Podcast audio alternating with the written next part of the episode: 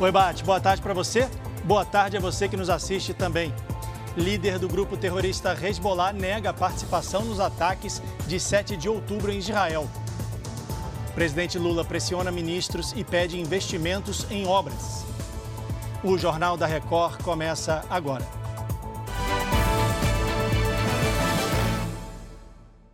Oferecimento: Bradesco. Empréstimo na hora em três cliques é fácil.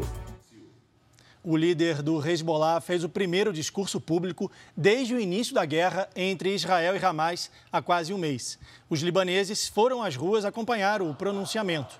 Hassan Nasrallah negou a participação nos ataques de 7 de outubro e afirmou que a responsabilidade pelo planejamento e execução foi 100% palestina. Ele ainda pediu um cessar-fogo humanitário na região. O Hezbollah é um grupo terrorista que atua no Líbano e que recebe apoio do Irã. Já Israel anunciou hoje que um dos bombardeios em Gaza matou mais um comandante do Hamas e que a operação por terra recuperou armas que estavam com um grupo terrorista. Até o momento, o conflito já registrou cerca de 10.600 mortes de ambos os lados.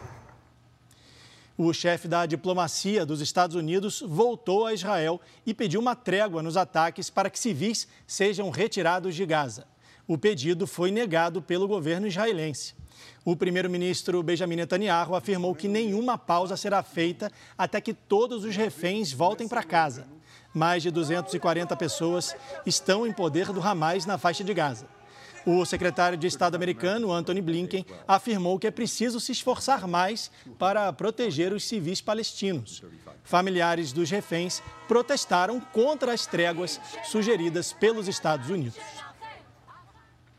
Em reunião hoje com os ministros da área de infraestrutura, o presidente Lula voltou a defender que o governo faça investimentos e disse que dinheiro bom é dinheiro transformado em obra. Vamos então a Brasília falar com a Mara Mendes ao vivo, que tem mais informações sobre isso. Oi, Mara, boa tarde para você.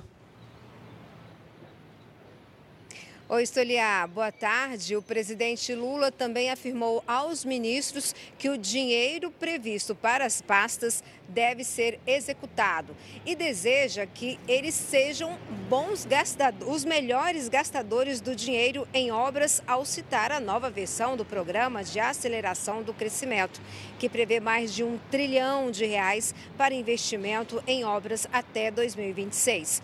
A fala do presidente ocorre em meio a uma discussão envolvendo a meta fiscal. O ministro da Fazenda, Fernando Haddad, que também estava presente, defende menos gastos para zerar o déficit das contas públicas no ano que vem. Estoliar. Tá certo. Obrigado, Mara. Boa tarde para você. A Justiça do Trabalho determinou que a General Motors reintegre os funcionários que foram demitidos em São Caetano do Sul e Mogi das Cruzes, em São Paulo, no dia 21 de outubro. A decisão considera que a dispensa em massa foi ilegal e, caso a montadora realize novas demissões, pode ser punida com multa diária de mil reais por empregado. A gente fica por aqui, eu volto daqui a pouco com mais informações. Você continua com Cidade Alerta. Até já.